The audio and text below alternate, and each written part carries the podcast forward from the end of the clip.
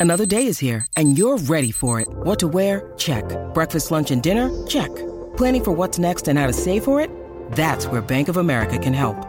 For your financial to-dos, Bank of America has experts ready to help get you closer to your goals. Get started at one of our local financial centers or 24-7 in our mobile banking app. Find a location near you at bankofamerica.com slash talk to us. What would you like the power to do? Mobile banking requires downloading the app and is only available for select devices. Message and data rates may apply. Bank of America and a member FDIC. Marzo de 1944. Ruge la Segunda Guerra Mundial y una cuadrilla de bombarderos B-17 volando a gran altura se dirige a Schweinfurt, Alemania, para bombardear allí unas fábricas de rolineras. Súbitamente, el artillero de cola rompe el silencio radial para comunicar al teniente coronel Charles Odom que algo muy extraño está sucediendo. Un objeto luminoso que parece haber aparecido de la nada flota en la densa oscuridad y como a unos 45 metros de distancia. Su velocidad es idéntica a la del B-17, por lo que se mantiene exactamente en la misma posición sin adelantarse o quedar rezagado de la fortaleza volante. Al mirar hacia la izquierda, Odom ve claramente que el objeto en cuestión parece tener algún tipo de capa cristalina sobre su silueta esferoide que recuerda a la de una pelota de básquetbol.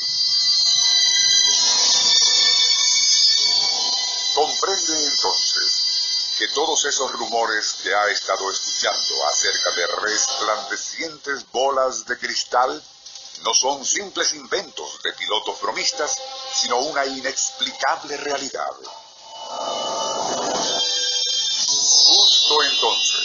Y tras haber acompañado a su bombardero durante más de un cuarto de hora, esa aparición lumínica se aparta del B-17 y en asombrosa maniobra asciende velozmente desapareciendo.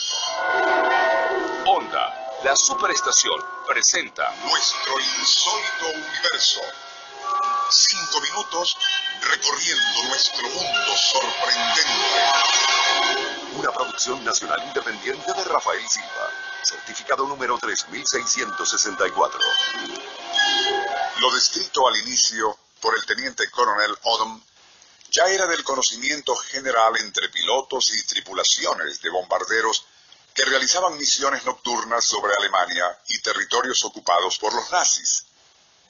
A esas apariciones lumínicas, que durante los años 1943 a 1945 súbitamente se materializaban como atraídas por algún tipo de magnetismo al lado de bombarderos norteamericanos, se les dio el nombre de Foo Fighters, tomado de una comiquita de la época llamada Lil Abner.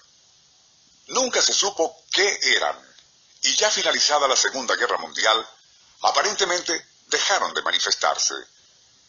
De haber existido la fábula de platillos voladores tripulados por extraterrestres por aquellos días, sin duda habrían merecido cobertura sensacionalista en los medios, como ocurriría dos años después.